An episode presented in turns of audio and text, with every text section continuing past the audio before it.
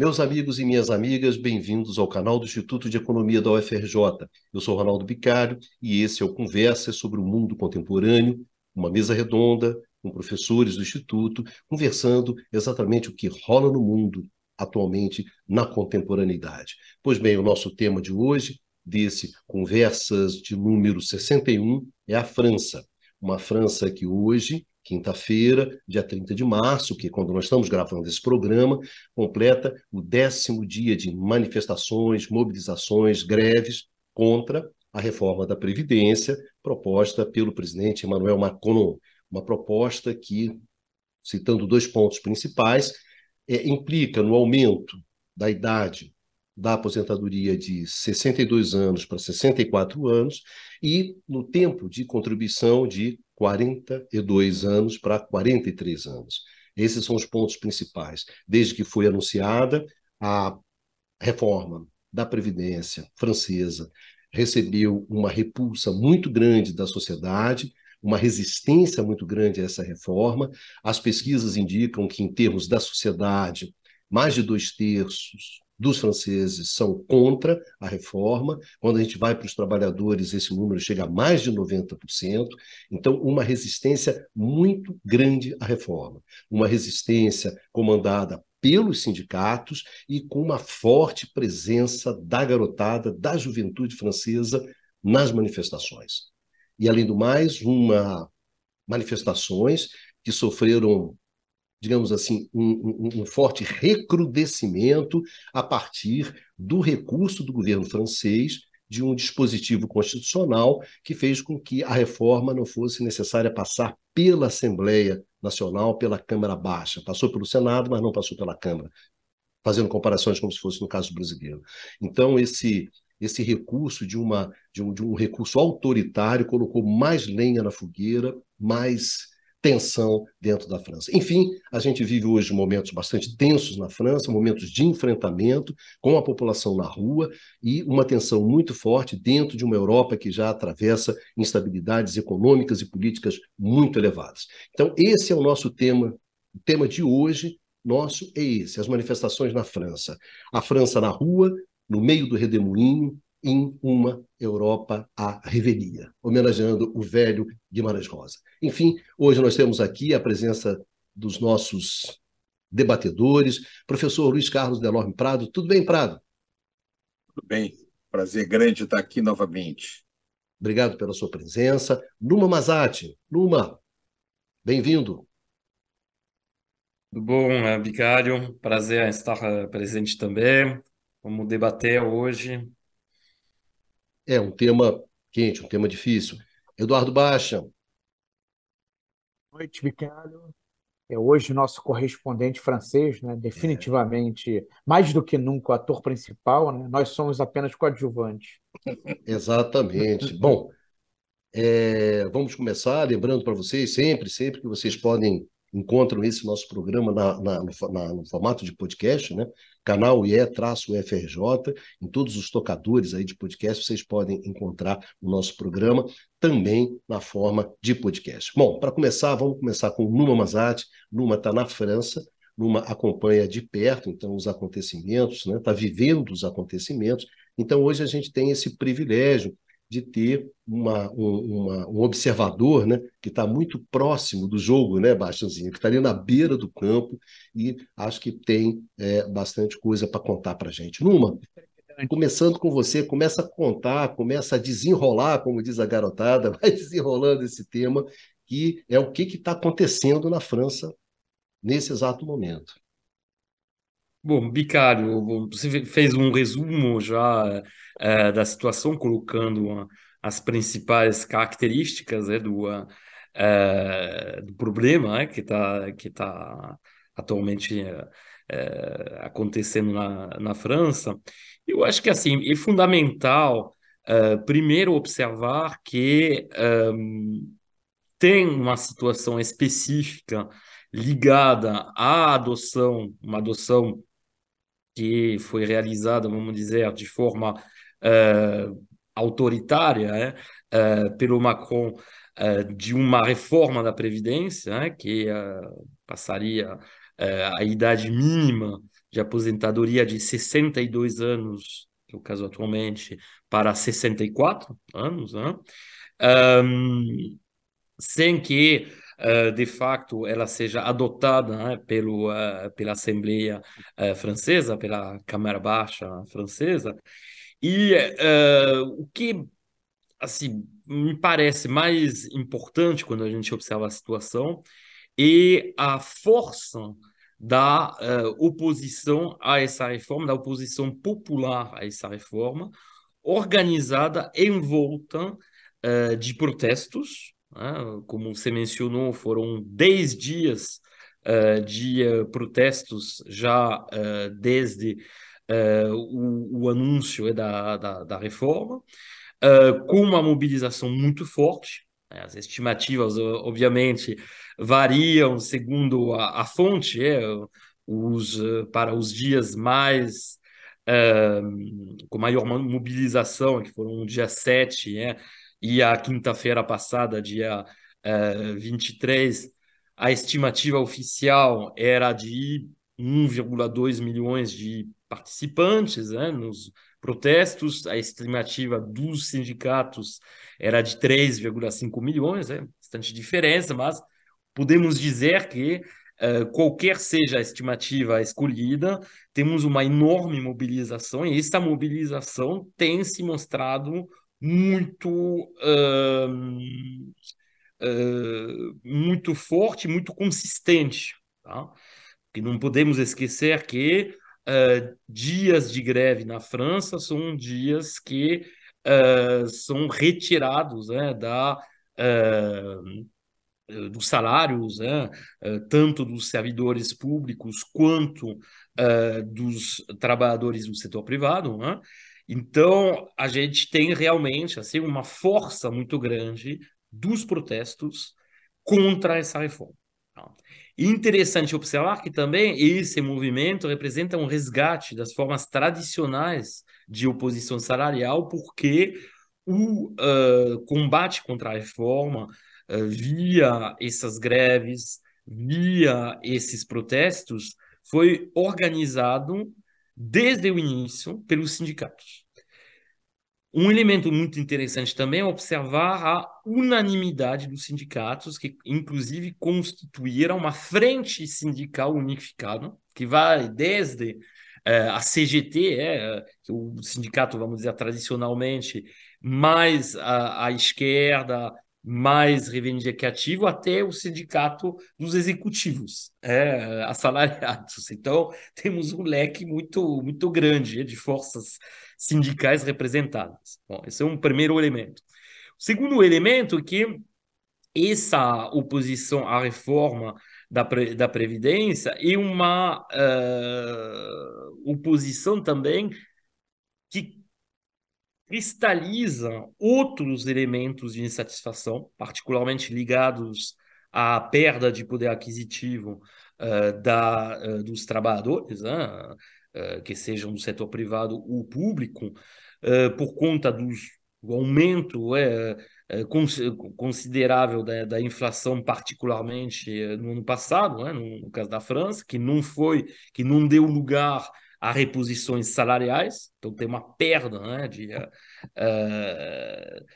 de salário real né, na, na, prática por muito para muitos trabalhadores. Então isso é um elemento de descontentamento que já estava presente e que, portanto, já constituía um terreno favorável né, para uh, reivindicações dos trabalhadores. E vamos dizer que uh, o que acendeu a chama né, da, da, contestação foi realmente essa reforma da, da, da Previdência. Tá?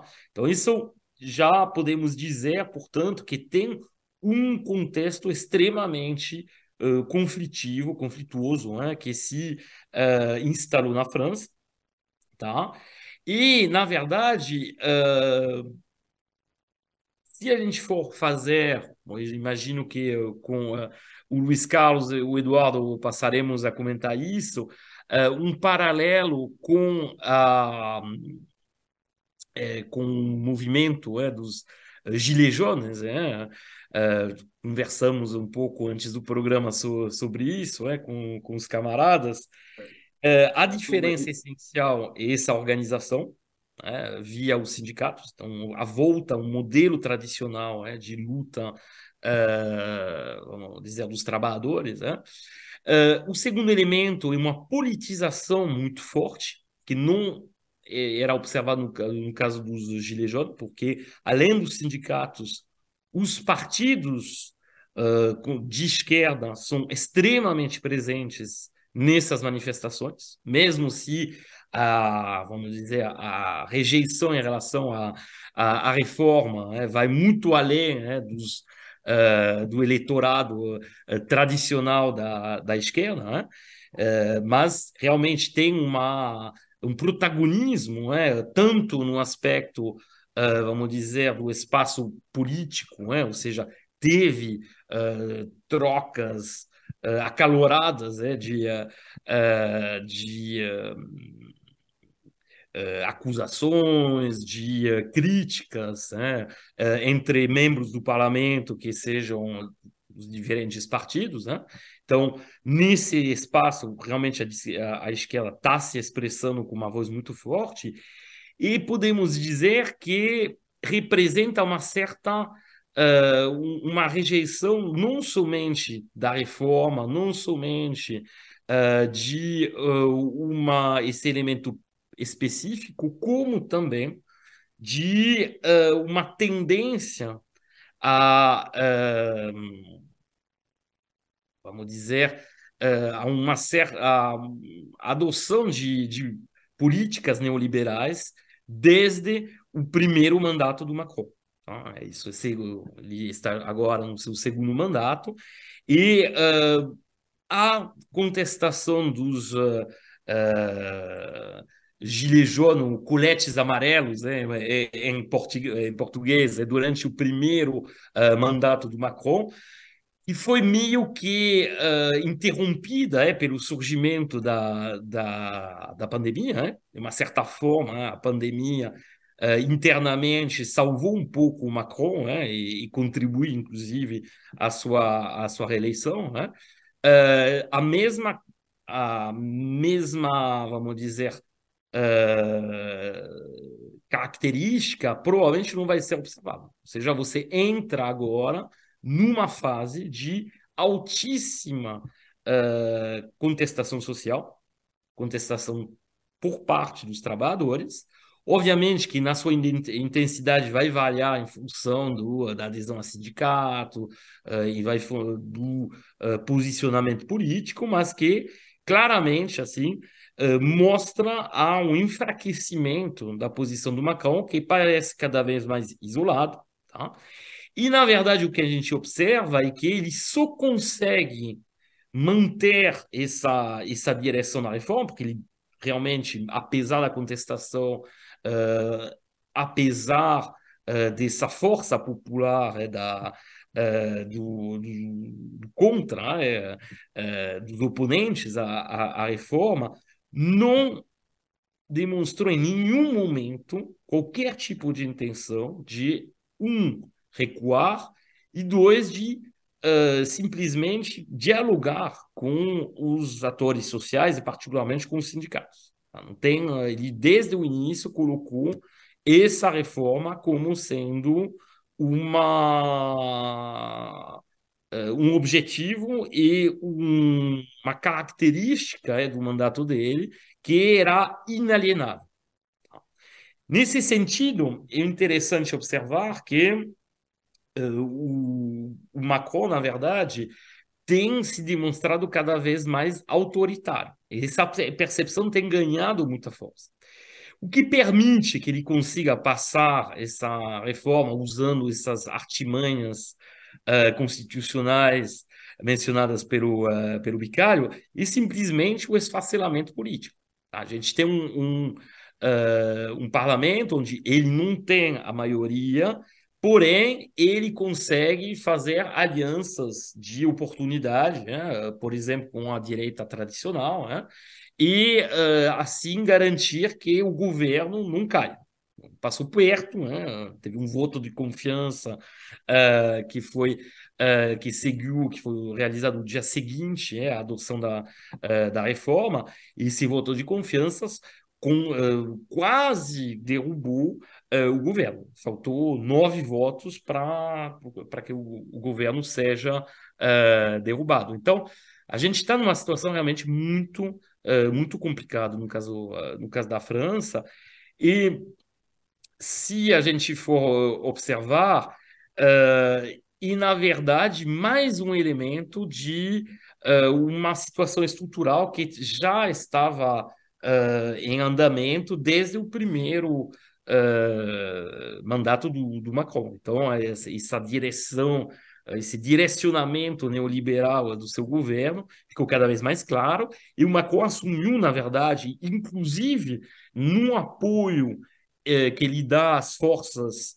uh, de segurança, né? que não esqueçamos que, uh, por exemplo, na terça-feira, uh, agora, né? dessa semana, mais de 15 mil policiais, civis e militares foram mobilizados né? para controlar os protestos, inclusive com muitos problemas, particularmente, bom, mais, na verdade, na quinta passada, é, em termos de uh, ações truculentes, etc., e com um apoio total do governo e do presidente, do, do Macron, à ação das forças de segurança. Tá? Então, você tem uma direitização muito clara do Macron, já estava presente na questão, uh, na questão uh, econômica, que na verdade nessa questão até de, eh, de segurança, com, quando a gente lembra a forma com a qual uh, manifestações dos jalecos, dos uh, coletes amarelos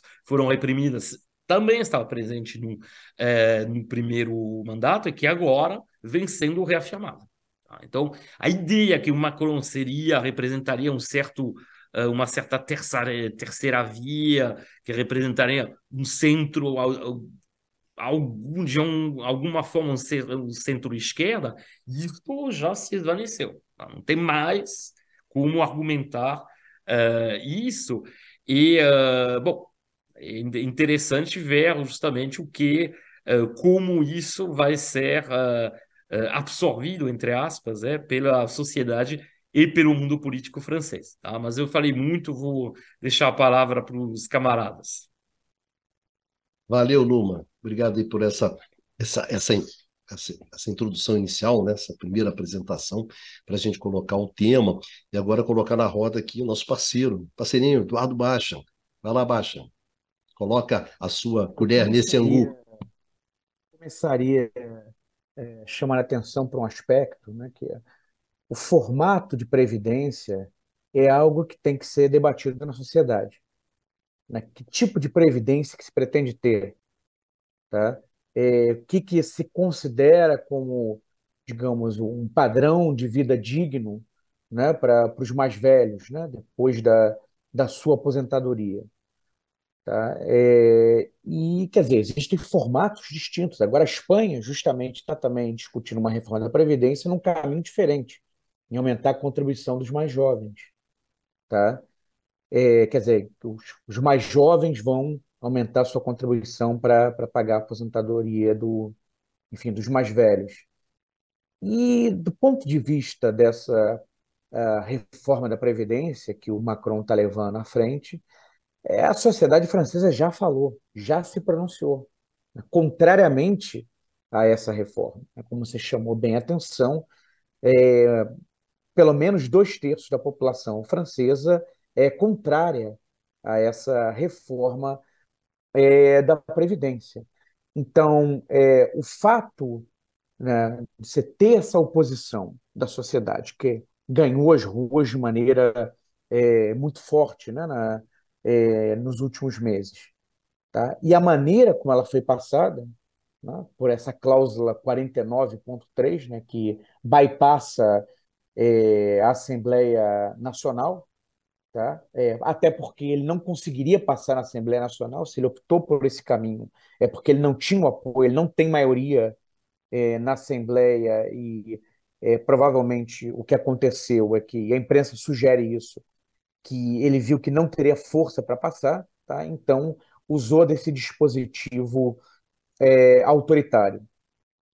Tá? É, dentro dessa reforma da Previdência que está sendo proposta, na verdade, eu li um artigo interessante do Guillaume Duval na, no Social Europe, que é um site que tem propostas interessantes, é, ele chama atenção para o fato que, independentemente dessa reforma que o, que o Macron está levando à frente, é, a participação é, dos gastos previdenciários no PIB francês, que é verdade, são elevados, tá? mas eles já tendiam a cair nos próximos anos é, a despeito do envelhecimento da população, quer dizer, de uma maior, uma maior parcela da população entre os aposentados. Tá? Em função de outras reformas e mudanças que já tinham sido feitas na, na Previdência anteriormente, tá? esse fenômeno já aconteceria, mesmo antes, é, independentemente dessa reforma passar ou não, ou ser levada, é, é, entrar em vigor ou não. Tá? Então, quer dizer, na verdade, essa reforma intensifica, né, amplia uma perda, né, uma redução é, das aposentadorias que já estava dada. Tá? É, e aí, quer dizer, eu acho que o outro ponto que eu chamaria atenção, e é um ponto que o Numa já trouxe aqui para a nossa discussão, é inserir a reforma da Previdência sugerida pelo Macron tá, dentro de uma visão mais ampla do que é o seu governo desde o primeiro mandato, dentro da sua agenda é, de reformas, dentro da sua agenda de política econômica. Tá? É, e a reforma da Previdência, nesse contexto, é só mais um episódio tá, é, de políticas e reformas regressivas levadas é, adiante pelo governo Macron desde 2017. Tá? Por exemplo, é, é, redução dos gastos. É, Macron levou, levou à frente uma redução dos gastos com moradia para os mais pobres. Tá? É, redução é, do, do seguro-desemprego, enfim, da legislação, redução da proteção para os desempregados, tá? É, mudanças, tá? No desmantelamento da legislação trabalhista. Isso por um lado. Por outro, uma redução no, no, nos impostos dos mais ricos, uma reduções que vêm ocorrendo nos impostos corporativos, redução nas contribuições sociais que as empresas têm que, têm que pagar. Tá? Então, é uma agenda que ele coloca como sendo uma agenda pró-negócios, que, na verdade, é, significaria, re, resultaria no maior crescimento da economia francesa é, e no menor desemprego, que, na verdade, é, não tem ocorrido, tá? desde que essas reformas começaram a, a, a ser levadas é, adiante, isso ocorreram foi de maneira muito tímida, e os empregos que são criados, em geral, são empregos precários. Tá? É, mas o que isso mostra, na realidade, é, é uma agenda do Macron concentradora de renda. Tá? É uma agenda claramente concentradora de renda. Isso num país tá, que vem acumulando e aí é um termo muito francês, né? fraturas, né? um país cheio de fraturas é, sociais, tá? de tensionamento é, crescente, tá? e a reforma da Previdência, então, portanto, é um novo capítulo é, nesse processo, tá? e que naturalmente é, tende a provocar, como já vem ocorrendo, uma radicalização. Tá? É, no contexto é, do país, tá? e, um, e uma atenção é, cada vez maior. Tá? É, por último, queria fazer uma, uma observação né, que quando Macron aparece, né, eu vi um pouco, talvez até pela juventude, etc., como uma figura um pouco como um Tony Blair, né, quer dizer, querendo se apresentar um pouco como foi o, o o New Labour na, na, na Grã-Bretanha nos anos 90, né? e o Tony Blair foi um, um reformista, um reformista dentro do, do Partido Trabalhista, do velho Partido Trabalhista. Só que, na realidade, a gente pensando com mais agora com distanciamento e com mais frieza, quer dizer, o que, que é o contexto, né? E assim, a gente tem que respeitar os contextos históricos. Na verdade, o Tony Blair, é, ele, digamos, neoliberalizou o Partido Trabalhista britânico, mas na realidade o que ele, o que ele propunha era um abrandamento da agenda de Thatcher e Major, do período ali longo que os conservadores ficaram no poder é, de 1979 a 1997. E não é isso que o Macron é. Tá? Na realidade, pela natureza da sua agenda, pela extensão dessa agenda e pela sua disposição pelo enfrentamento, ele mais se parece, na verdade, é com uma versão francesa de, de Margaret Thatcher, tá? que tinha a pretensão de mudar a economia e a sociedade britânicas, né, no sentido do, do neoliberalismo e, é, para bem ou para mal, do meu ponto de vista, para mal, né, conseguiu. No caso da Thatcher, ela conseguiu o seu propósito. É, eu começaria fazendo essas é, observações e, eventualmente, provocações até, né? e passaria para o Luiz Carlos. Né? Valeu, Baixa, obrigado pela sua intervenção. Só queria chamar a atenção para os nossos amigos né, que nos acompanham nesses programas, são mais de 60 programas, que hoje nós não temos aqui a figura do Eduardo Costa Pinto, que tirou uma folga, né? Dudu merece uma, uma folguinha, então Dudu hoje não está aqui com a gente porque tirou umas merecidas folgas. Aqui acho que todo mundo sempre tirou uma folguinha, Dudu nunca tinha tirado, então hoje ele tirou. Por isso que não está com não, a gente. tinha tirado sim, mas tirou poucas vezes. É, poucas vezes. Justiça seja feita. Então, por isso que a gente não tem o nosso valoroso baiano, né? Hoje aqui com a gente, é, é, discutindo esse tema, que sem dúvida ele ia adorar discutir esse. Assim, agora, acho que o Numa, o Numa só teve ausente uma vez, logo no primeiro. É, exatamente. O Numa só Mas acho que ele sempre veio depois disso. Exatamente. Bom, um beijão pro Dudu. Pradinho, nosso decano. É isso aí. Vamos lá. É a França na rua, no meio do redemoinho, rapaz. Pois é. Olha só, eu vou trazer tanto é, o Numa é, como Baixa discutir aspectos, é, várias abordagens diferentes sobre a questão francesa. Eu vou abrir um pouquinho essa discussão é, para a gente ter um olhar um pouco mais amplo de como é que essa questão francesa se insere é, no momento que a Europa está vivendo. Eu acabei de ler um documento que eu achei muito interessante, feito é, pelo é, European Trade Union Institute, que, na verdade, é, é, um, é um think tank, é um órgão de pesquisa financiado pela, uh, pelos sindicatos europeus. E isso foi recém-publicado, agora em 2023 vai estar embaixo, é, isso, o Bicalho vai botar embaixo, não esquece isso não, porque as pessoas cobram o Bicalho.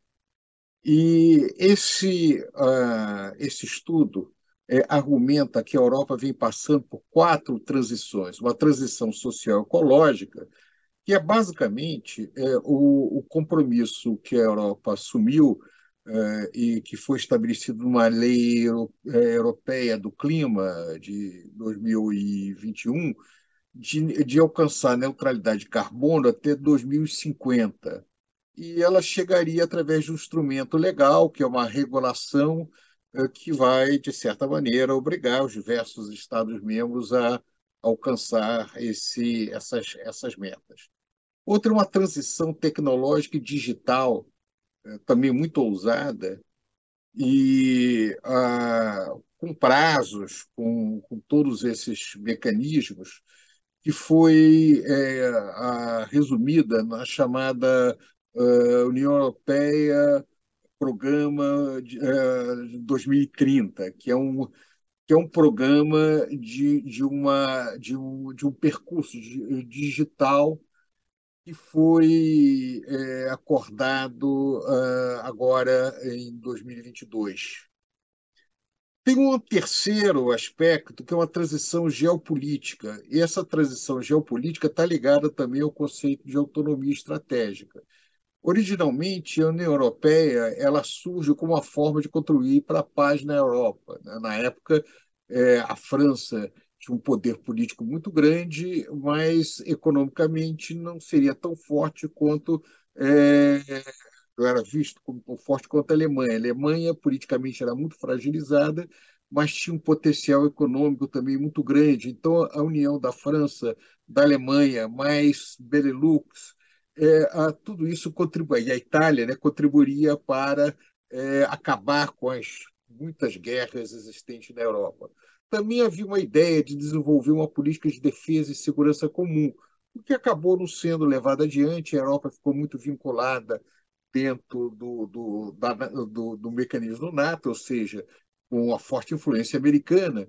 E, mais recentemente, a ideia de autonomia estratégica acabou sendo é, uma busca por uma política industrial para reduzir a vulnerabilidade da Europa é, a, em vista da experiência que teve com a questão da Covid. Ah, acho que ah, o, o quarto ponto é a transição econômica e de política monetária. Aí uma situação curiosa, essa que, que bate mais na questão francesa, se nós pegarmos o, o, a, o acordo original, o Tratado de Lisboa da União Europeia, você tinha duas duas proposições econômicas são um pouco contraditórias. Por um lado, é a ideia de que essa seria uma sociedade que deveria ser baseada numa economia social de mercado. Por outro lado, é, ela também sinalizava por uma situação de livre mercado, é, uma economia aberta, que foi sendo entendida como seguir uma agenda é, neoliberal ou monetarista, um paradigma que acabou sendo perseguindo completamente a austeridade. Então, essa, essa por um lado, a Europa social e a Europa neoliberal é, estão, de certa maneira, entrando em conflito. Por que, que estão entrando em conflito? Primeiro, você tem uma fatiga de reformas. Né? Mais de 40 anos, a França e outros países é, tem suportado sucessivas ondas de reforma é, que sempre é, o argumento é que aumentaria a taxa de crescimento desses países, é, é, reverteria a questão da desindustrialização da Europa, que, exceto a Alemanha, tem afetado muitos países da Europa, inclusive a França. É, e outro aspecto é que a, a, o, o fato de que o, as grandes corporações estão conseguindo manter taxas de lucro muito elevadas, que se caracteriza por um aumento da concentração de renda e de perda de ganho dos trabalhadores. Então, o que teria, no caso, e a inflação atual, seria visto, então, muito mais como um espiral lucros-preços do que salários-preços, como era normalmente vista. Né? Tudo isso abre uma situação de extrema percepção de precariedade. Na verdade, é, a, a, as populações estão, é, o, e principalmente os trabalhadores, estão é, sofrendo, tem um sentimento de, de precariedade das suas condições de vida. Ora, é, essa precariedade é, acaba contribuindo para é, a, uma despolitização, agora o crescimento é, da direita, a procura de uma saída é, meio milagrosa, de um problema completo, abre espaço para a extrema-direita e assim por diante. Então, a, a meu ver, o caso francês é apenas um elemento da crise que o neoliberalismo, as políticas neoliberais estão impondo é, na Europa e em outras regiões do mundo. Mas quando nós estamos tratando da Europa, é, isso é muito forte é, vai afetar uma série de outros países da região. A situação específica na França, eu acho que está mais grave nesse momento, primeiro, por causa da tradição francesa né, de, de revolta, de reação contra a, a, a, imposições. O fato que Macron, né, se eu não me engano, ele, ele foi eleito em primeiro turno alguma coisa como 20%, não foi, Numa? 20 e poucos por cento. Né? Ele não tinha uma base popular de início já tão grande. Então, mas de certa maneira se esperava que ele negociasse, que fizesse algumas concessões, é, mas tudo, ele não fez coisa nenhuma, né? É, lembra aquela história sobre os Bourbons, não esqueceu nada e não aprendeu nada. Então, é, a, o levar a agenda neoliberal adiante a qualquer custo, é, num momento tão difícil que a Europa está vivendo, é, a, parece que sinaliza que a instabilidade política na França deve crescer muito. É, eu fico imaginando qual seria o resultado se tivesse um segundo turno novamente com alguém com o perfil do Macron e, e é, o Front Nacional, alguém de extrema direita de alguma maneira, é, talvez a extrema direita ganhasse. Então, é, o, o, cenário que nós vemos, esse balanço de barco, eu vejo com muita preocupação, porque é, isso pode levar não à exceção da esquerda, é, não à exceção de, de movimentos que de alguma maneira vão vão trazer isso. Eu acho que a esquerda europeia, como a esquerda americana, estão se desmoralizando é, na medida em que elas não estão efetivamente defendendo uma agenda de reformas sociais, elas estão aceitando a agenda neoliberal.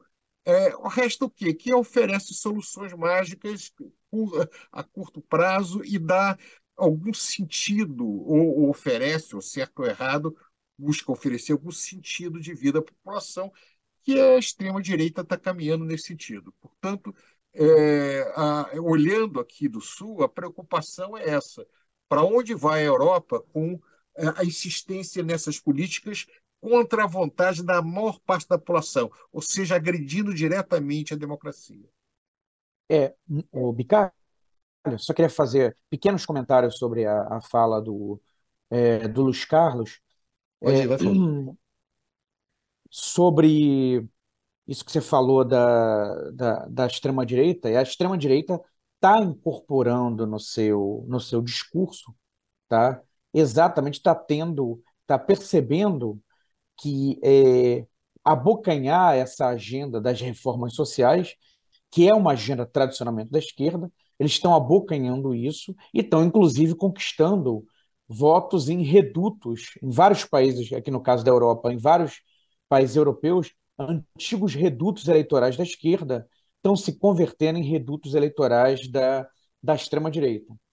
Tá? O Numa pode falar com mais propriedade do que nós, mas é, do que eu acompanho do debate é, francês, tá? e acho que também o que as urnas sugerem é, nas últimas eleições, que a Le Pen hoje estaria mais preparada no sentido de estaria mais próxima, né? não no sentido de preparo para mas estaria mais próxima de ganhar as eleições do que qualquer candidato é, de esquerda. Estaria melhor posicionada, acho que esse é o termo é, mais adequado, melhor posicionada para ganhar as eleições né, é, do que os candidatos de esquerda, no caso de um voto de protesto, né, em relação a, a essas políticas é, neoliberais.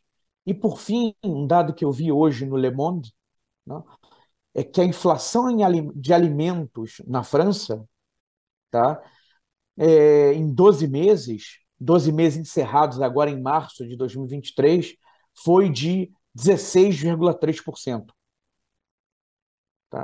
Sem que, naturalmente, os salários é, acompanhassem esse aumento é, no preço dos alimentos. Isso falando exclusivamente dos alimentos. Tá? E isso, naturalmente, tem consequências sociais. Para além da reforma, quer dizer, ainda como um pano de fundo, né? ainda colocando um elemento adicional aqui nesse pano de fundo de tensionamento. Ô, Numa, eu queria te fazer Era isso que eu queria falar. Valeu, valeu, valeu mesmo, Baixazinho. Numa, eu queria te colocar uma questão que é o seguinte, um pouco do, dos personagens que estão no, no cenário, né, das, das forças né, que estão dentro do cenário. Em primeiro lugar, da questão da esquerda, né? A gente já tinha conversado isso quando a gente conversou sobre os resultados eleitorais da França, que na verdade havia uma parte da esquerda, no caso a, França insubmissa, do Mélenchon, no qual você tinha feito um esforço no sentido de, de recuperar certos recuperar eleitores né, tradicionais da esquerda que estavam justamente fazendo esse movimento, que é o um movimento que o Basta falou, de, de migrar para a direita. Né? inclusive com, é, é, digamos aqui, com um discurso fortemente antissistema, né? mais do que ser um discurso de esquerda, um, um discurso antissistema, eu sou contra tudo que está aí, etc, etc. E que teve um bom resultado, não teve um resultado ruim nas eleições francesas, nas últimas eleições. Né? E agora, quando você coloca a liderança dos sindicatos, Quer dizer, e, e, e, essa opção pelo enfrentamento, eu estou falando assim sobre se essas manifestações, se esses movimentos, eles, eles, eles representam, de uma certa maneira, uma recuperação da esquerda, com todas as limitações, as questões que estão aí, mas pelo menos de uma esquerda que está no jogo que tá, né? Tô, no jogo, tô na disputa, não sei se eu vou ganhar, não sei se eu vou perder, não sei o que, que vai desenrolar, mas eu tô no jogo. Então eu gostaria que você falasse um pouco dessa esquerda, falasse também aí pegando um gancho do Bastian, tô falando do cenário, né, dos personagens, a esquerda, a extrema direita, que me parece que corre um pouco por fora dessa história toda, mas que tem esse assim o grande temor de que ela seja no final quem vai ganhar, né? vai ser a grande, digamos assim, herdeira de todas esses, essa, essa, essa, essa instabilidade. E por último, Macron, né? O que, que, o que, que é esse Macron? Esse Macron é, é, é, é De Gaulle depois do maio de 68, né?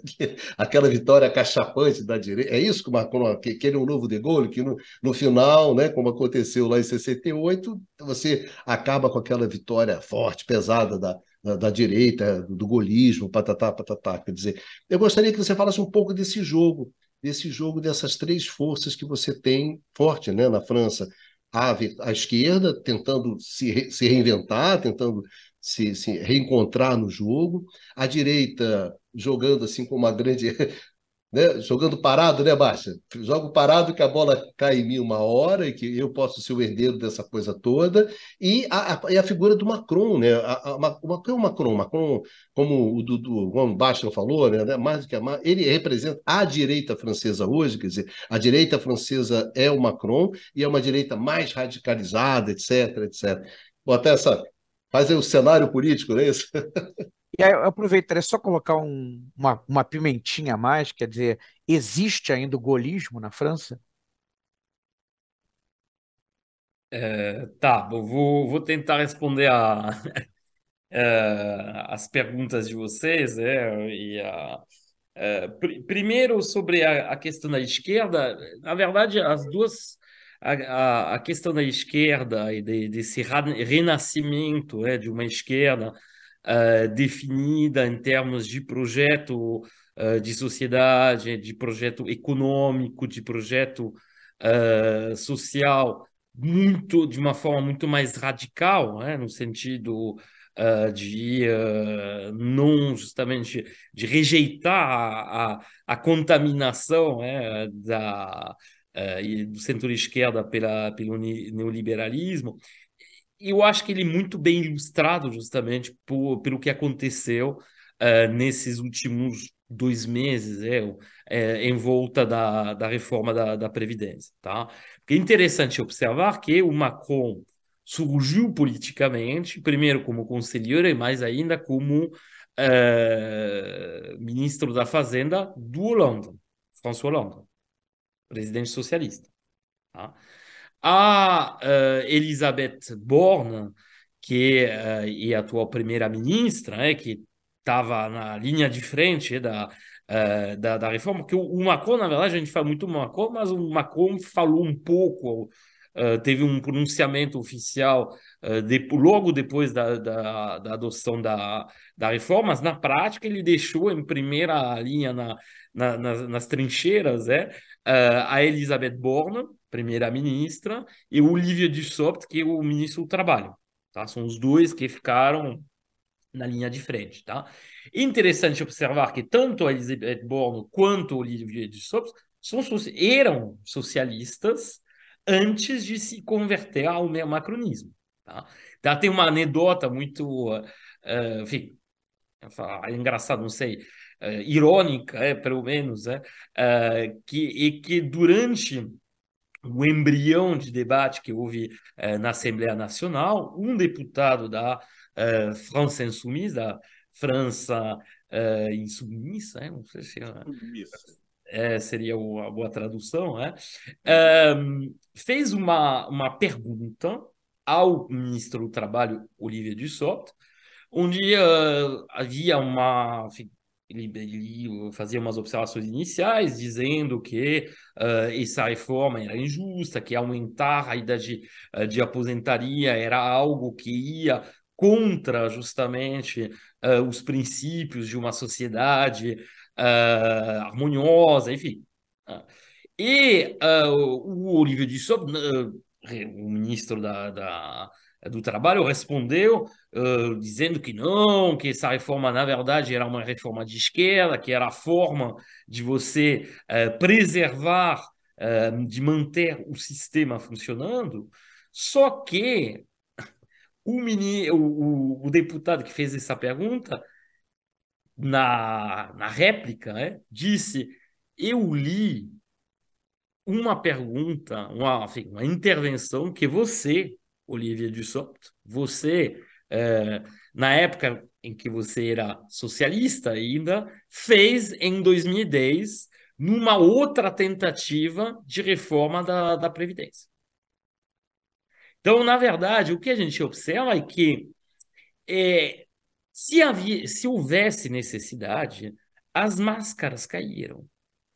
Essa suposta esquerda responsável de governo, pragmática, que, uh, na verdade, uh, foi inaugurada em uh, 1983, do ponto de vista econômico, é, com a, o tournant la rigueur, é, ou seja, com a virada do rigor, é, com essa ideia de responsabilidade, de essa ideia que uma esquerda de governo necessariamente acabaria sendo, do ponto de vista econômico, muito neoliberal e que no máximo... Poderia ser chamada de capitulação de Mitterrand.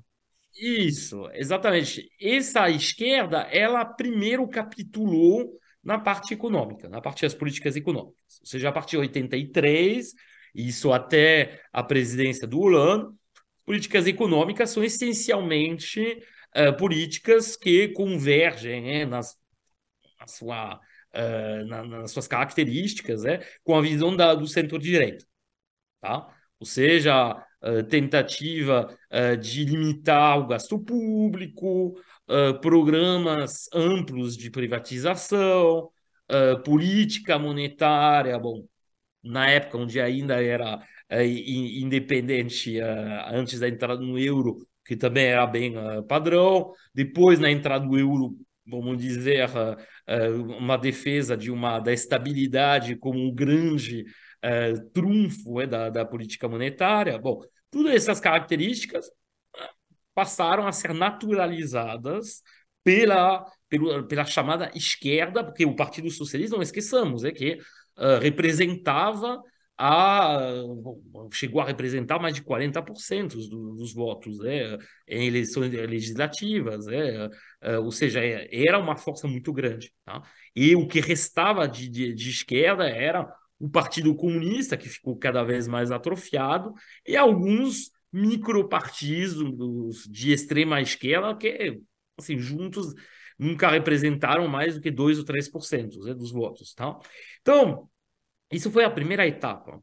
Só que nesse, vamos dizer, nesse mix né, de governo, tinha a ideia, tudo bem, que a nossa diferença em relação à direita vai se dar na questão da uh, política social.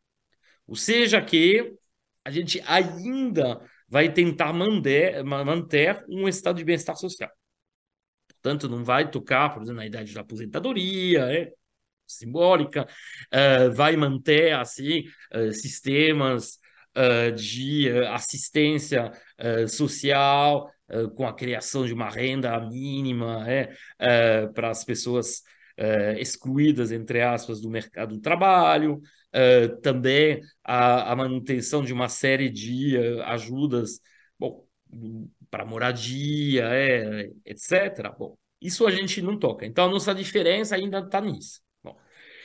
O Macron, interessante ver, no primeiro mandato dele, sendo que supostamente ele vinha da, desse centro-esquerda, mas já, bom, já tinha deixado uh, aparecer isso na, uh, na campanha, ele se converteu também ao neoliberalismo essa questão social. Ou seja, tipo, já na verdade, para falar a verdade, o próprio Hollande já fez isso. Tá? Teve leis, uh, teve reforma nas leis trabalhistas, é, a, é, a lei El Khomri, é o nome da, da ministra do Trabalho da época, que já representava um recuo. Então, na verdade, o Hollande, já os socialistas. Estou contra as reformas dos anos 90, né? Como? A, essa ministra que você mencionou, Sim. das reformas trabalhistas, quando jovem, nos anos 90 e 95, ela protestou contra as reformas sim, sim, mas era, trabalhistas exatamente. tentadas ali, né? Exatamente. Que é então, mais uma ironia dentro daquela que você contou do. Isso. Então você já tem essa evolução no final do governo Hollande, que é confirmada no primeiro mandato do Macron. E o que é interessante observar é que também no primeiro mandato do Macron, com a, eh, a forma, assim, a, a vamos dizer, eh,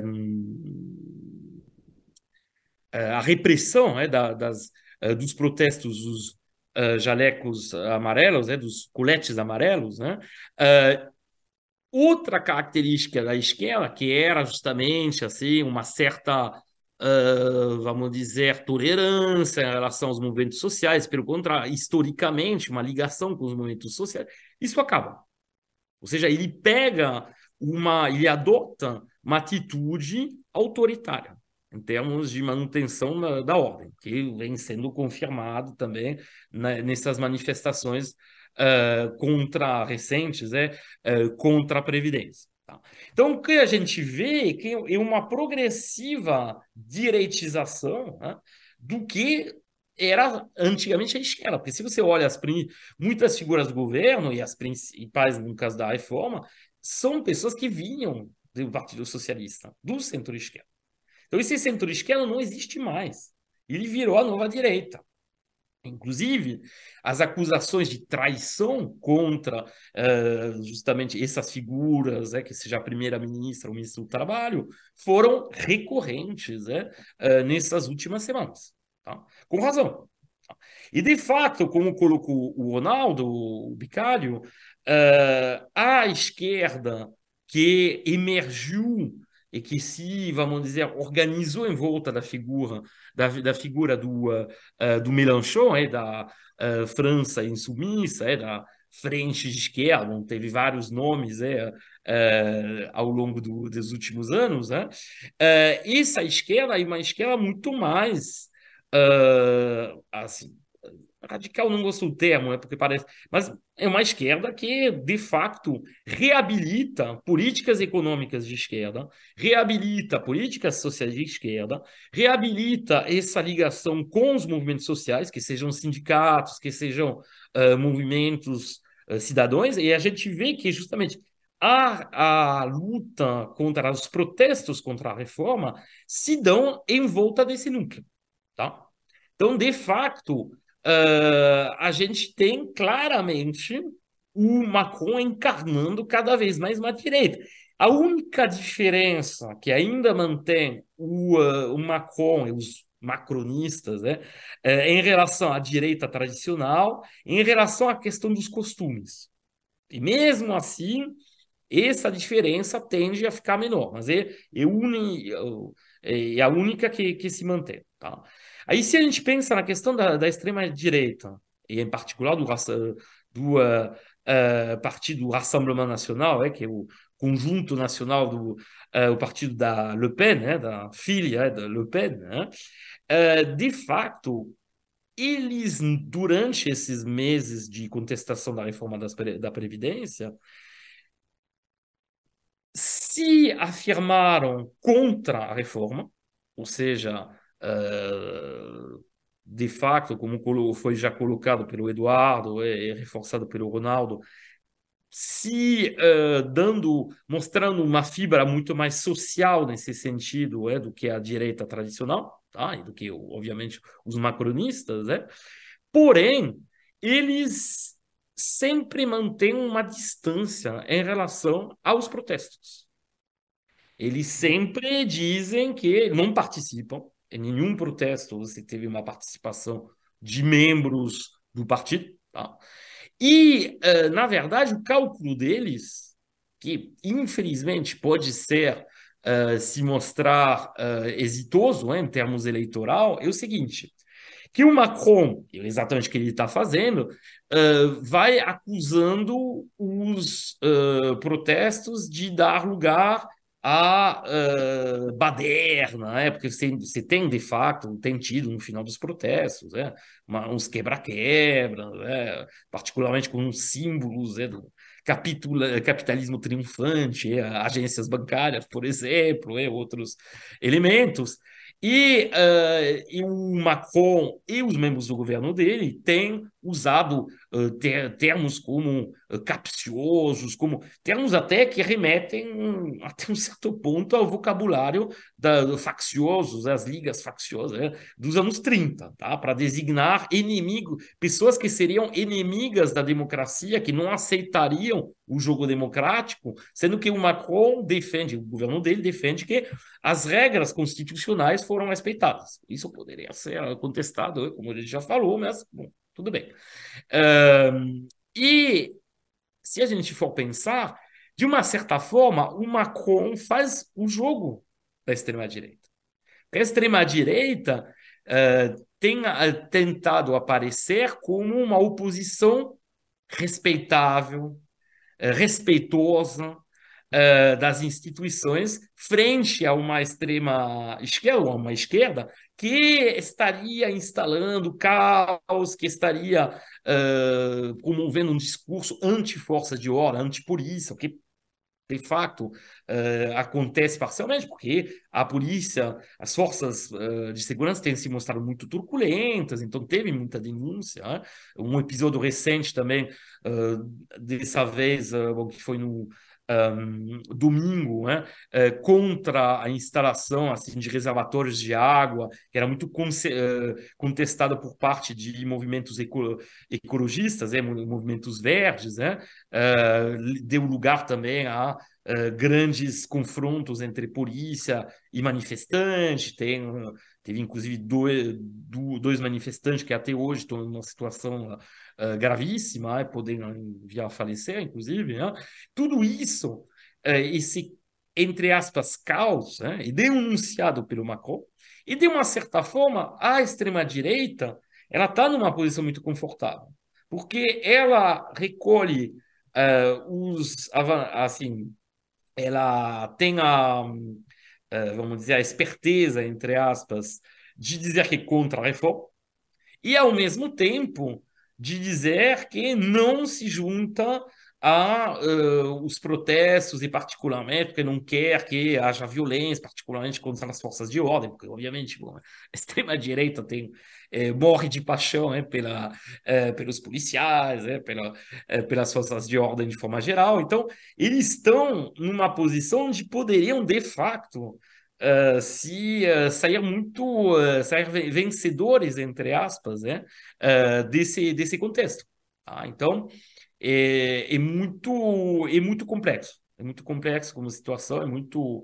E aí, bom, em relação à questão do gaullismo, é, mencionado pelo, pelo Eduardo, o gaullismo hoje em dia, sinceramente, não existe mais, é, porque você tem a direita tradicional está desaparecendo, né? Macron acabou ocupando esse, o espaço, né? e uh, uma parte do seu espaço, e uh, a extrema-direita ocupou, ocupou o resto. Então, realmente, assim, o espaço dessa direita, que seria republicano, no sentido uh, de não promover o discurso de ódio, xenófobo, da extrema-direita, e, ao mesmo tempo, de ter um certo respeito em relação às conquistas sociais né, acumuladas desde o pós-guerra, e, e, tendo também uma, um posicionamento geopolítico mais independente, isso acabou. Tá? Na verdade, o Sarkozy já acabou com isso, né? Uh, pelo lado social, pelo discurso xenófobo que ele promoveu e também pelo fato que ele uh, botou de volta a França na OTAN, né? da onde tinha saído com o De Gaulle em meados da década de 60. Então, hoje em dia não existe mais. Pode ter alguns intelectuais que ainda uh, tentam defender essa via, mas bom, eleitoralmente ela, ela desapareceu. Né? Eu acho é, que na, nas, o Bastião, suas... uma, uma, coisa, Bastião, tá. interessante que, que eu me lembro que na, na eleição, na primeira eleição do, Sarkozy, do, do Macron, é, no segundo turno, Varoufakis, que é o, o, ministro grego né, da economia durante a crise da Grécia, o Varoufakis, é, ele deu apoio ao Macron, né? Mas eu lembro da frase dele, falou, olha, Macron, se você, eu estou te apoiando porque é para enfrentar a Marine Le Pen, a extrema-direita, tudo bem. Agora, se você implementar esse seu programa, você vai jogar a França no colo da extrema-direita, é isso? Isso eu lembro do Varoufakis falando. E, e pela essa, essa observação, ou numa, o que eu chego à conclusão é que talvez aquele o herdeiro do caos, que é a questão golista lá depois de maio de 68, né, da ordem, né, é, não seja o Macron, né? Talvez não seja o Macron como ele está fazendo o cálculo, né? Seja a extrema direita, né? Até porque essa direita foi tanto, né? Se eu posso levar a extrema-direita, para que, que eu vou pegar um produto genérico da extrema-direita, que é a direita francesa hoje? Né? Isso, eu levo um original, né? ao menos faço isso. É, Prado, você que queria falar, Baixazinha, deixa o Pradinho estar tá quietinho. Só, só fazer uma pequena observação que é, tem que ser nesse momento. Na, na, no seu livro de memórias, né, o, o, o ex-primeiro-ministro francês Dominique de Villepin, né, que é da direita tradicional, ligado ao Chirac, né? É, foi primeiro-ministro do Chirac, inimigo político do Sarkozy. Né? Nas suas memórias, ele diz que o Chirac foi o último golista. Tá? O que é também uma provocação para provocar o Sarkozy. E talvez ele tenha razão. É, é, não, só, só brincando. Ô, ô Numa, está cada vez mais difícil fazer um museu novo, né? Se a gente for por aí, né?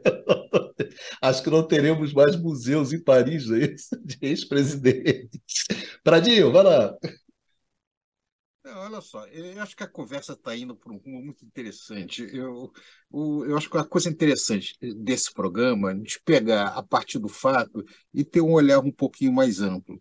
Uh, embora nós, nós estamos tratando da França, uh, a França sempre foi um, um, espelho muito grande das, dos conflitos sociais europeus, não é de hoje.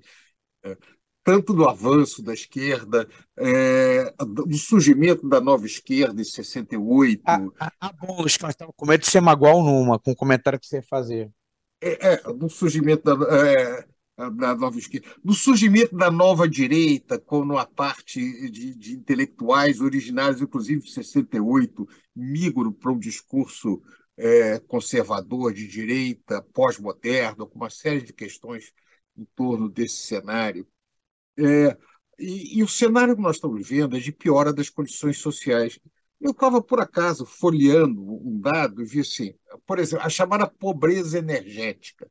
É, ou seja, a incapacidade de você manter a temperatura no inverno em condições é, adequadas. Em 2021, ou seja, antes desse último inverno, Uh, os dados da, da União Europeia que 8% da população da União Europeia, que dá 35 milhões de pessoas, já não conseguia manter é, a sua casa devidamente aquecida.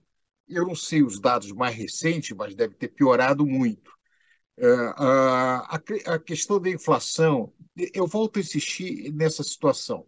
É, o discurso tradicional é, da inflação, o discurso, o discurso que nós temos no Brasil é, para manter taxa de juros elevada, é a preocupação de indexação, aumento de salários, que aumentam os preços, que aumentam os salários, assim por diante.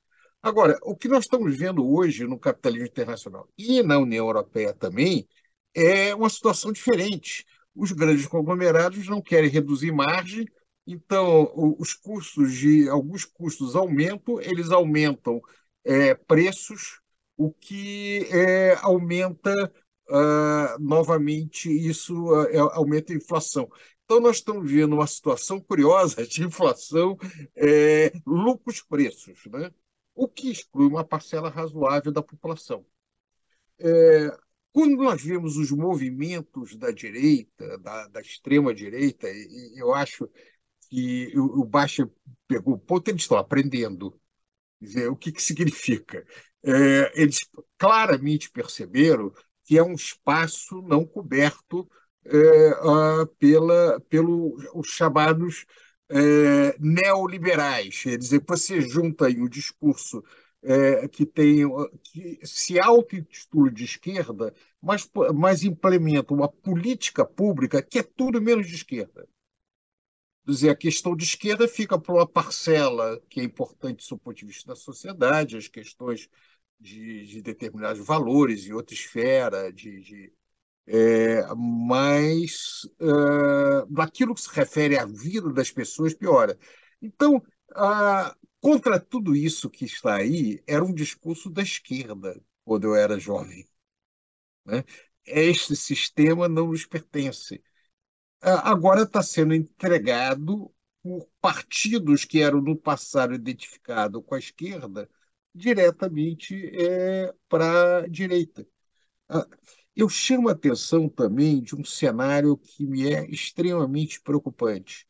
É, a, a Europa, até os anos 50, ainda tinha uma forte influência do colonialismo, quer dizer, da, da, das políticas coloniais, e isso, na verdade, começa a mudar mesmo depois do fracasso de 56, da intervenção lá em Suez, França e, e Grã-Bretanha, quando eles são, na prática, derrotados, os Estados Unidos também intervêm, entra, etc. Aí depois você tem um, um caminho dentro dessa direção. É, agora, com os conflitos atuais no mundo contemporâneo, é, a própria esquerda assumindo a liderança num jogo muito pesado na Ucrânia, né, volta a insistir. É, a, a, a Rússia tem um, tem uma série de problemas complicados, etc. A Rússia invadiu um outro país, mas a invasão da Ucrânia é completamente diferente, por exemplo, da invasão americana é, do Iraque. Invasão americana para o Iraque é invasão de um país que é, cujas razões da invasão foram obviamente é, falsas. Não havia nenhum direito internacional que se colocasse dentro disso, nem nenhuma ameaça imediata a, segurança é, americana. No caso dessa invasão, embora qualquer invasão contra outro país soberano ela não é aceitável do ponto de vista das Nações Unidas, mas há uma provocação com o avanço é, da, da, NATO. Então, você tem a esquerda europeia apoiando uma política militarista de avanço é, do que tem de mais é, militarista no mundo que é a organização do Tratado do Atlântico Norte, completamente sem, sem levar, em, sem discutir as limitações, apesar da Rússia ser realmente um governo conservador, de direita, etc., e a Ucrânia também. É, a, junta isso a incapacidade de responder é, às questões sociais, abandonar a agência, a agenda da social-democracia, manter a retórica, mas abandonar. Aí eu faço a pergunta: o que restou do movimento social-democrata da Europa. É, quais são os próximos passos? Quer dizer, uh, uh, e até eu gostaria de ouvir um, um pouco isso. Você acha que há algum espaço para retomada de uma política econômica de esquerda na Europa, algum caminho por aí, ou realmente é, a Europa e os Estados Unidos, o tal do norte global, é, vai continuar o caminho até alguma crise de maior proporção, provavelmente até o avanço da extrema-direita é, a tomar efetivamente o poder nessas regiões. Continuar com uma política que tem dado tudo errado já há algum tempo. Queria ouvir o Numa. O que, que você acha, Numa? Você que está aí no meio da confusão, como é que você está vendo? Você vê alguma perspectiva de renascimento de uma esquerda europeia para fazer face a isso, ou o que nós estamos vendo é, é, que é muito pequena, não tem muita, não tem muita possibilidade. Como é que você tá, olha essas coisas? Paradinho, deixa eu só entender aqui a sua. Desculpe, não, entender a sua, a sua pergunta. Você está pensando numa esquerda com recorte social democrata, como Sim, foi pós-guerra, é, o velho Partido Socialista do esquerda. o Partido Trabalhista é, a discussão, é, é, é isso que você está perguntando? Ou se tem o surgimento de uma nova esquerda? Que não ou tem de uma nova esquerda, pouco importa. Que o Numa descreve uma situação. é, não, importa sim, mas o que eu estou dizendo, o Numa descreve uma situação é assustadora. Está dizendo o seguinte: é, a, o espectro de quem era esquerda na França até muito pouco tempo migrou de tal maneira à direita que é indistinguível das políticas neoliberais tradicionalmente feitas pela direita. Nós temos o crescimento de uma extrema-direita que incorpora alguma agenda, mesmo que seja na margem da social-democracia, na medida que faz um discurso anti-neoliberal e, e, propõe incluir alguns segmentos da população, embora seja xenófoba, é, queira excluir os imigrantes, quer dizer, tem uma política nacionalista de incluir os nativos e excluir os outros, que é típico da extrema-direita. É. E aí? Como é que nós ficamos? Nós que a nossa simpatia está à esquerda, é, e olhando aqui do sul para o norte, é, o que, é que a gente espera? Bom, é, eu não vou fazer, uh, não, não vou fazer previsões, né? Porque eu acho muito, di, acho muito difícil, mas eu acho que não, tem alguns elementos fazer da... previsão. Como? A Inuma não vai fazer previsão. Não, não, vou me arriscar. Né? Não, ele só faz quando eu peço. Quando eu peço, ele faz. É, o, o, é. Dudu, o, Dudu, não está aqui, então a gente não vai poder discutir essa Não, coisa. mas eh, a gente acho que uh, as intervenções de nós quatro hoje Uh, mesmo se elas eram relacionadas ao caso francês, como foi sublinhado uh, pelo uh, pelo Eduardo e pelo Luiz Carlos, elas remetem também a uma situação mais geral, né? pelo menos no caso, obviamente, do espaço europeu. Bom, um, uma primeira coisa que eu diria é que é difícil sempre dizer que falar de Europa de forma geral. E óbvio que a situação dos países, por exemplo, da Europa Oriental, onde tem muito por conta do anticomunismo, que sempre é, uh, é, uma, é, é extremamente complicado, é? porque leva a todas as extremidades, um terreno muito fácil para a direita e a extrema-direita, por conta disso tem, tivemos uma direitização muito forte, tanto em termos de políticas, obviamente, uh, societais uh, e uh, de, por exemplo, de questões ligadas aos costumes, mas também, obviamente, em termos de políticas econômicas e de inserção geopolítica, com alinhamento muito forte imediato com os Estados Unidos. E se a gente for pensar na questão da guerra atualmente da, da, da, da Ucrânia, os mais, os mais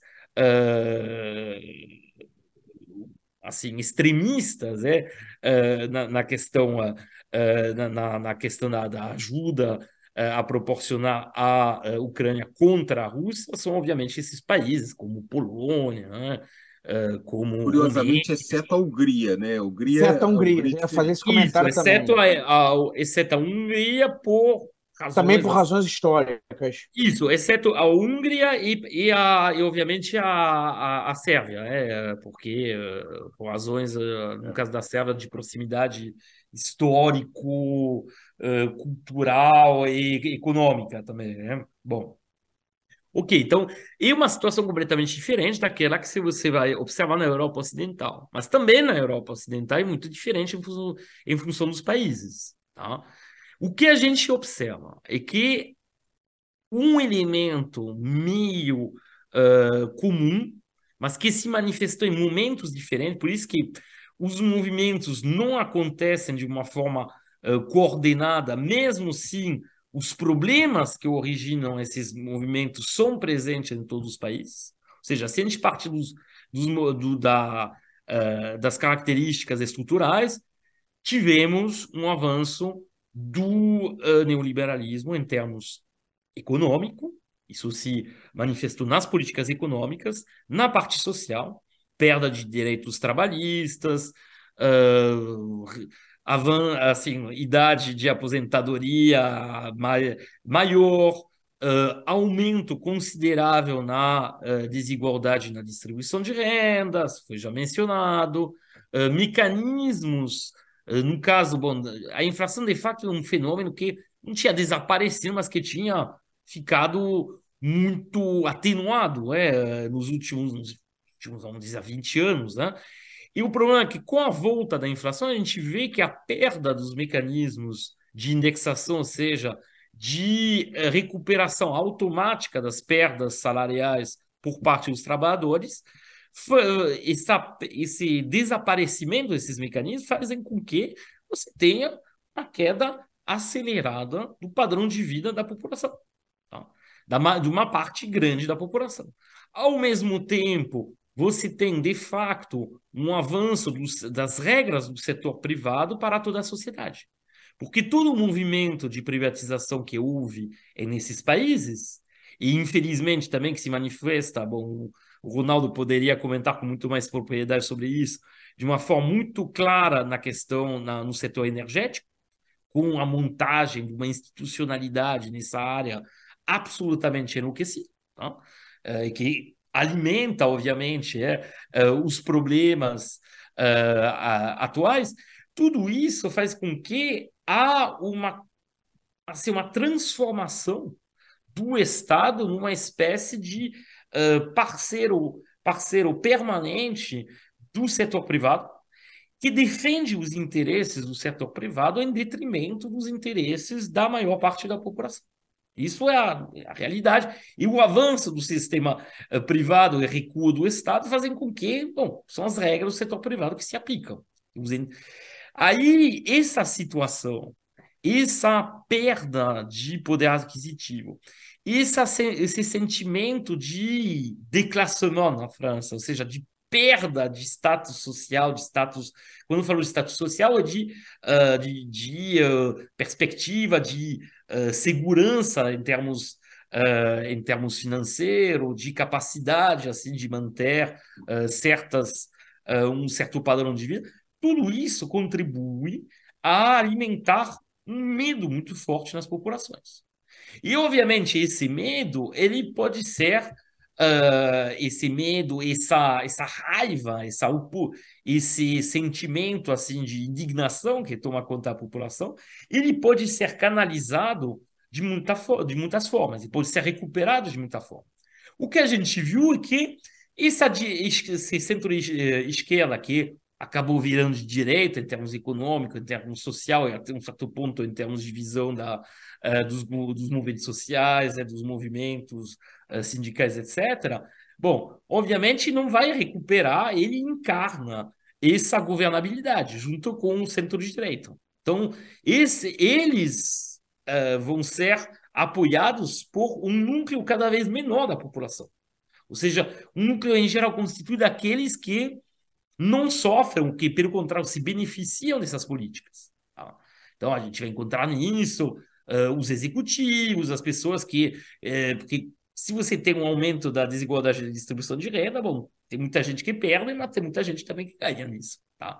E se a gente for pensar de fato, se você olhar uh, os trabalhos né, sobre desigualdade de renda do Piketty, do Galbraith, uh, do uh, branco mirado, eles todos mostram que, de fato, tem uma parcela da, da população que está conseguindo assim acumular cada vez mais riqueza, assim, é, é, um padrão assim que relembra em certa medida o século XIX, é, que vai também tendo é, re, assim uma renda cada vez assim maior em termos relativo ao resto da população, tá? Então esses vão apoiar da mesma forma que os aposentados também, em geral, apoiam também. Não todos, mas uma, uma parte, sabe? É uma, é uma, uma parte significativa. E como por acaso, como foi mencionado pelo Bicalho, os, os aposentados são a parcela da população na França que menos oposta à reforma. Porque eles têm a ideia que para manter eles ah, compraram um argumento, obviamente falso, né? que para manter o sistema de aposentadoria do qual eles beneficiam, a única solução era essa reforma. Ah, então você tem esse núcleo pequeno, mas depois o resto da população está numa situação de contestação. Então, quem aproveita disso? Bom, a, a, a, esquerda, a priori, deveria aproveitar mais. E, de fato, o que a gente viu é um renascimento, como foi colocado pelo Icário, de uma verdadeira esquerda. Esquerda em termos econômicos, em termos social, em termos de questão de sociedade. Tá? E uma esquerda que tenta, que tem um grande problema, que é um problema da, de se juntar.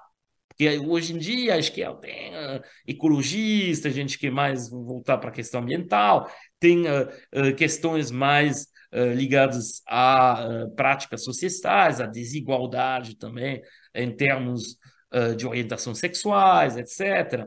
Bom, todas as, essas tribos, entre aspas, que constituem a esquerda, foram aglomeradas pelo Mélenchon na França. Tá? Isso foi bom, sim, mas infelizmente não representa muito mais que uns 25% do eleitorado, tá? como se manifestou na última eleição. Aí depois você tem a extrema-direita que vai pegando aí essa indignação e que vai direcionando e colocando como bode expiatório o estrangeiro.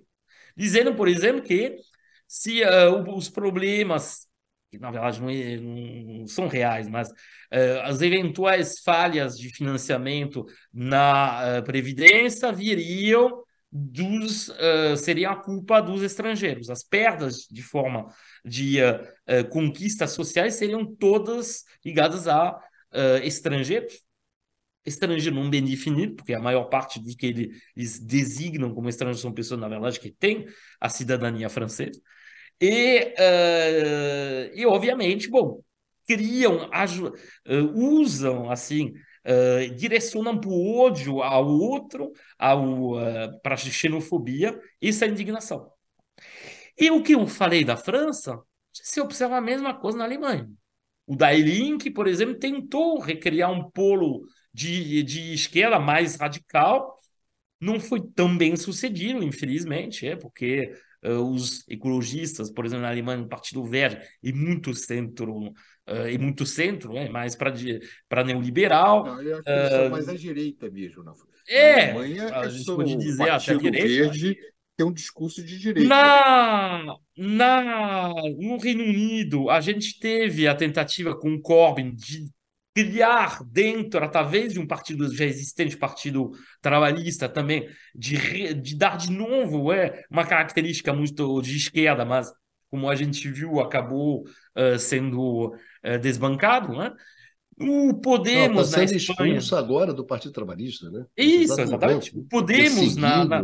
Tá sendo expulso do Partido Trabalhista. O Podemos na Espanha representou essa tentativa, bom, mesmo se participa da coalizão com os socialistas, a gente vê que é, bom, é, é um pouco marginalizado. Então a gente tem essa, essa, essa esquerda e depois a gente tem uma direita, uma extrema direita que, bom, no caso da, do Reino Unido, através do Brexit, ganhou, tá? que pautou é, o mundo político e direitizou cada vez mais o se precisasse uh, o partido uh, trabalha o partido conservador na Itália chegaram ao poder tá?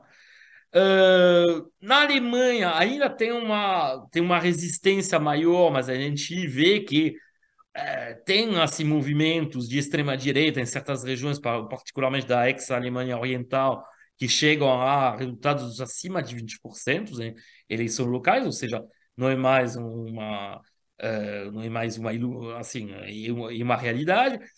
Na Áustria também chegaram muito perto de uma eleição, uh, de ganhar a eleição presidencial. No, uh, na Holanda já chegaram ao poder e, o, e ocupam um espaço grande na política. No, na Bélgica, o Vlaams Blok, lá, é, assim, o partido defensores da uh, assim, uma espécie de nacionalismo flamengo também muito forte. Na Dinamarca, a mesma coisa. Na Finlândia chegaram ao poder. Enfim, o que a gente vê é que em momentos diferentes, a situação ela leva as mesmas consequências em todos os países. Tá? Depois pode acontecer em, movimento, em momentos diferentes, aí tem uma reação, porque a, a enorme vantagem, entre aspas, que tem a extrema-direita e que ela é muito incapaz. Ela não. Felizmente para nós e muito incompetente. Bom, a gente teve um exemplo recente no Brasil, então a gente pode é, dizer que é. esse exemplo Felizmente para nós. Isso. Então, isso é incompetência, mas com que eles não consigam se manter no poder. Mas, mas a gente vê que em todos os países quase já chegaram perto de. chegaram ou no poder ou estão chegando cada vez mais perto. Tá? Talvez a Alemanha seja onde, o lugar onde mais longe está. por enquanto, é dos grandes países. Né? Mas... Mas, é, mas na Alemanha eles chegaram a prender um grupo de extrema-direita dentro das Forças Armadas alemãs. Foi uma coisa sim, muito grave. aquele episódio lá, é, das, da- do muito grave. complô, É, exatamente. É. exatamente. É isso, senhoras e senhores, meus amigos e minhas amigas, vamos aqui, já batemos aqui a nossa uma hora e meia de programa, né? Vamos encaminhar ao final aqui. Então, eu gostaria que vocês fizessem as suas considerações finais, bastante pequenas, Rápido. sintéticas, rápidas, objetivas. É, é o É que nós aí. somos, Bicário. Bradinho. Nós somos assim. Tá bom. É seguinte- É dura a vida do âncora, aqui tem que manter essa, essa zona aqui. Vamos, vamos, vamos. Não, eu já falei Vamos lá, muito Pradinho. aqui. Eu já falei muito aqui. É, eu acho que o- o- hoje o, o Numa ele tinha uma, uma situação privilegiada para trazer muita informação aqui para todos nós. E é, é um momento muito delicado. Eu acho que o, que eu tentei trazer aqui na França é muito delicado, mas como o Numa acabou de falar, no conjunto da Europa também. É, ah, olhando a a Europa aqui da nossa posição no sul, é, claro, import- é muito importante para nós e, e para outras é, pessoas que têm uma visão é, progressista no mundo que ah, o papel da Europa de é, ter uma esquerda forte, é, mais uma vez, eu acho que a idade pesa aí um pouquinho. A, a Europa foi muito importante para o Brasil em outros momentos, é, no sentido é, de trazer uma influência cultural, intelectual, é, com a presença muito forte da tradição de esquerda, é uma esquerda é, a- muito diversa, é, mas muito instigante intelectualmente. Então, é, esse recuo europeu nesse momento histórico é muito ruim para todos nós. Por isso que eu fiz essa pergunta, Bicalho, longa, etc. Eu achei interessante é, e abre espaço para programas futuros. Acho que é isso, e foi um prazer novamente imenso estar aqui com vocês. Só senti a falta do, do Dudu, mas é, a vida segue. Vamos lá, vamos lá, exatamente. Ah, não, mas o Dudu vai estar no próximo, ele só não teve nesse, né? Não sei. Ah, Não sei, vou te dizendo, senti a falta dele aqui, Não porque eu acho que ele ia Dudu. gostar desse debate. Ele ia volta, gostar desse volta, debate. Dudu, volta, Dudu, é isso. Volta, Dudu. Esse debate, ele ia falar sobre as frações de classe francesa, ia Ô, ser uma rapaz, maravilha. vai ser bem. Mas isso é no programa temos. É, além do mais, se o Dudu não tá, quer dizer, o Prado vai, né? Vai, vai, vai terçar com quem, né? Vai arrumar treta com quem? Tá o Dudu, poxa. É isso aí, valeu, Pradinho. Baixazinho. Cara, eu queria fazer uma, uma observação muito em cima da fala do Numa. Tá? Tinha outras coisas para falar, acho que ficam para programas futuros. É, a agenda do partido do Mélenchon é uma agenda, né, como Numa chamou a atenção, uma agenda esquerda raiz, né, para usar aqui um termo mais coloquial. E, na verdade, me incomoda que essa agenda, que na realidade é o que era a agenda do velho Partido Socialista francês do final dos anos 70, começo dos anos 80, claro, com algumas diferenças, mas no espírito era essa agenda, hoje seja chamada de extrema esquerda, que muitos chamem de extrema esquerda. Porque isso no final dos anos 70, começo dos anos 80, era chamado eh, de esquerda, quiçá de centro-esquerda. Tá? Porque vamos lembrar que tinha o Partido Comunista Francês, que era um ator eh, não desprezível. Tá? E para reduzir um pouco o escopo, mas o mesmo fenômeno acontece na, na Alemanha, tá? Onde é, o Die Linke, que o, que o Numa é, é, trouxe aqui para a discussão, que significa a esquerda em alemão, tá? é, é um partido que retoma. Ele tem uma história um pouco diferente, que tem também uma herança do, do Partido Comunista da Alemanha Oriental, etc., mas ele retoma né, é, uma agenda que era do velho Partido Social Democrata do final dos anos 70, começo dos anos 80. Tá? Do velho Sua... SPD, que agora está no poder. Partido Social Democrata, o SPD, né? na sigla em alemão. Tá? É. É, e lá também é chamado de extrema esquerda.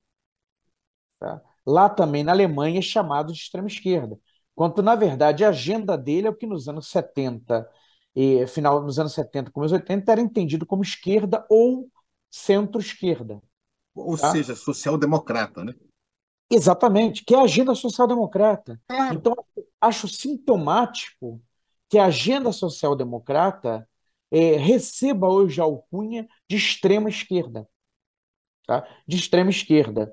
E relembrando, para pegar esses dois partidos que eu mencionei, que uma figura, bom, Mélenchon é um dissidente do Partido é, Socialista Francês, e também uma figura-chave do surgimento do Die Linke é um dissidente do Partido Social Democrata Alemão, que é o Oscar Lafontaine. Tá? É, então, são dissidências né, desses partidos, que eram os partidos social-democrata tradicionais, que caminharam para a centro-direita e, no campo econômico, né, adotaram o discurso e a agenda é, do neoliberalismo. Tá? E hoje não tem nada para oferecer é, para a população mais pobre, para o movimento trabalhador, quer dizer, é, é, é renunciaram a uma agenda de reforma social né, de propriamente de esquerda. Tá? Agora, por outro lado, tá? então tentar manter algum tom de otimismo, numa chama a atenção, por exemplo, para é, o fato dos sindicatos terem nessas manifestações na França, contrariamente ao que foi o movimento dos coletes amarelos, né, é, os sindicatos terem retomado um protagonismo, tá? Eu vou dizer que isso é um pouco seria um é, nesse contexto complicado que todos nós destacamos, seria um facho de esperança, né? Para que fazendo uma é, relembrando um samba do fundo de quintal, né, que segundo Leo Vegildo Júnior, lateral esquerdo, né, o capacete, bombava na seleção, na concentração da seleção brasileira de, de 1982, né, da grande seleção brasileira de 1982, que não levou. Tá? Então, talvez tenhamos aqui, talvez seja um pouco wishful thinking né, da minha parte, para usar uma expressão é, em inglês, mas talvez tenhamos aqui um facho de esperança né, nesse contexto tão turbulento, eu diria até nebuloso, né, sombrio que é, que é o da conjuntura atual. É isso aí. Valeu, Bastanzinho. Numa Mazati, suas considerações finais. É, bom, vou tentar ser rápido. Não minta, não mente, Numa. Não, não mente. Já, fala, já, falamos muito é, hoje, é, mas a questão da, da, da social-democracia é uma questão, eu acho que tem mais a ver com o rótulo. Né? Tem que imaginar que, de fato, hoje em dia, há, uh, o que é importante assim, são as características né, das, das políticas de esquerda que vão ser uh, defendidas por partidos ou por conjuntos de partidos. Tá? houve, de fato, uma, um esfacelamento das forças de esquerda que ainda é, é, existe é, e ainda é difícil assim combater, né? Então, há uma importância fundamental de tentar formar coalizões que sejam realmente de esquerda, que tenham uma força eleitoral, porque o esfacelamento eleitoral uh, vai e a, e a via da, uh, da insignificância. Né? Uh, o problema, de fato, é que a gente tem uma série de agendas que tem que ser compatibilizadas. Tá? A agenda tradicional da esquerda, em termos de políticas econômicas, em termos de política social, ela é perfeitamente compatível com agendas mais uh, recentes, né, mas que ganham, que congregam muitas forças, particularmente na juventude, em volta da questão do, da proteção do meio ambiente, em volta da questão da proteção uh, das minorias, em volta das questões uh, de gênero, todos esses elementos que são absolutamente constituintes de uma visão progressista do avanço da sociedade, elas têm que ser elas têm que, que ser juntadas, é, têm que ser agregadas na visão da esquerda. Então não dá a, a, a social-democracia da década de 70 ela não, não tem mais o atrativo em si que ela é, podia ter na época. Ela tem que ser juntada com outras coisas. E é fácil compatibilizar. Questão, uh, por exemplo, meio ambiente. Bom, a gente já fez até um programa sobre o uh, Green New Deal. Green New Deal, que é? Você promover grandes investimentos públicos que vão criar empregos, que vão ter um efeito positivo sobre a demanda efetiva, ou seja, que vão levar a crescimento econômico. Quando você tem uma força grande do Estado, quem melhor colocado que o Estado para impor regras, por exemplo, em termos de igualdade salarial, mulheres e homens, que vão poder impor regras também em termos de inserção uh, de grupos ou de minorias que uh, são, em geral, uh, perseguidas. Essa ideia, essa apropriação dessas temáticas pelo mercado, pelas empresas, pelo setor privado, é o que tem que ser combatido. Tá? É verdade que a mídia uh, participa grandemente na ideia que não, o meio ambiente nunca será melhor defendido do que uh, pelo consumidor, uh, pela iniciativa individual, que a afirmação assim de grupos. Tudo isso pode ser promovido via empresa. Não, meio ambiente e a uma sociedade mais igual, isso só pode existir se o Estado participar fortemente. Tá? E a situação social só vai melhorar se o Estado é o protagonista desse movimento. Então, na verdade, o grande, uh, grande elemento que tem que caracterizar a, a esquerda é essa reabilitação do Estado. E um Estado que seja um Estado promovendo pautas progressistas. Porque se você for olhar, bom, também um Estado uh, e, uh, e, e, um certo Estado é defendido pelos neoliberais, um Estado que, na verdade, seria o garantidor uh, dos interesses das empresas, como a gente já, já comentou. Uh, também um Estado e promovido pela extrema-direita, que aí seria um Estado autoritário, que uh, perseguiria determinados grupos, é, em função das suas crenças, em função da, das suas orientações, é, em função das suas origens, tudo isso. Então, na verdade, a, a, a esquerda ela tem que se fundar em volta disso. E tem que ter justamente essa capacidade de atrair é, o, uh, vamos dizer, uma porção maior da população. Não pode ficar com esses 25% né, que a gente vê na França. Não, tem que ser capaz assim, de congregar uh, mais gente, mas não abandonando suas características de esquerda. Porque, no fundo, essa ideia pragmática que eu, ah, eu vou ser mais conciliador, eu vou, eh, portanto, conseguir convencer mais gente, exatamente o caminho que tomou o centro-esquerda em todos esses países há umas quatro décadas, né? e que levou à situação atual. Então, é, eu diria que uh, a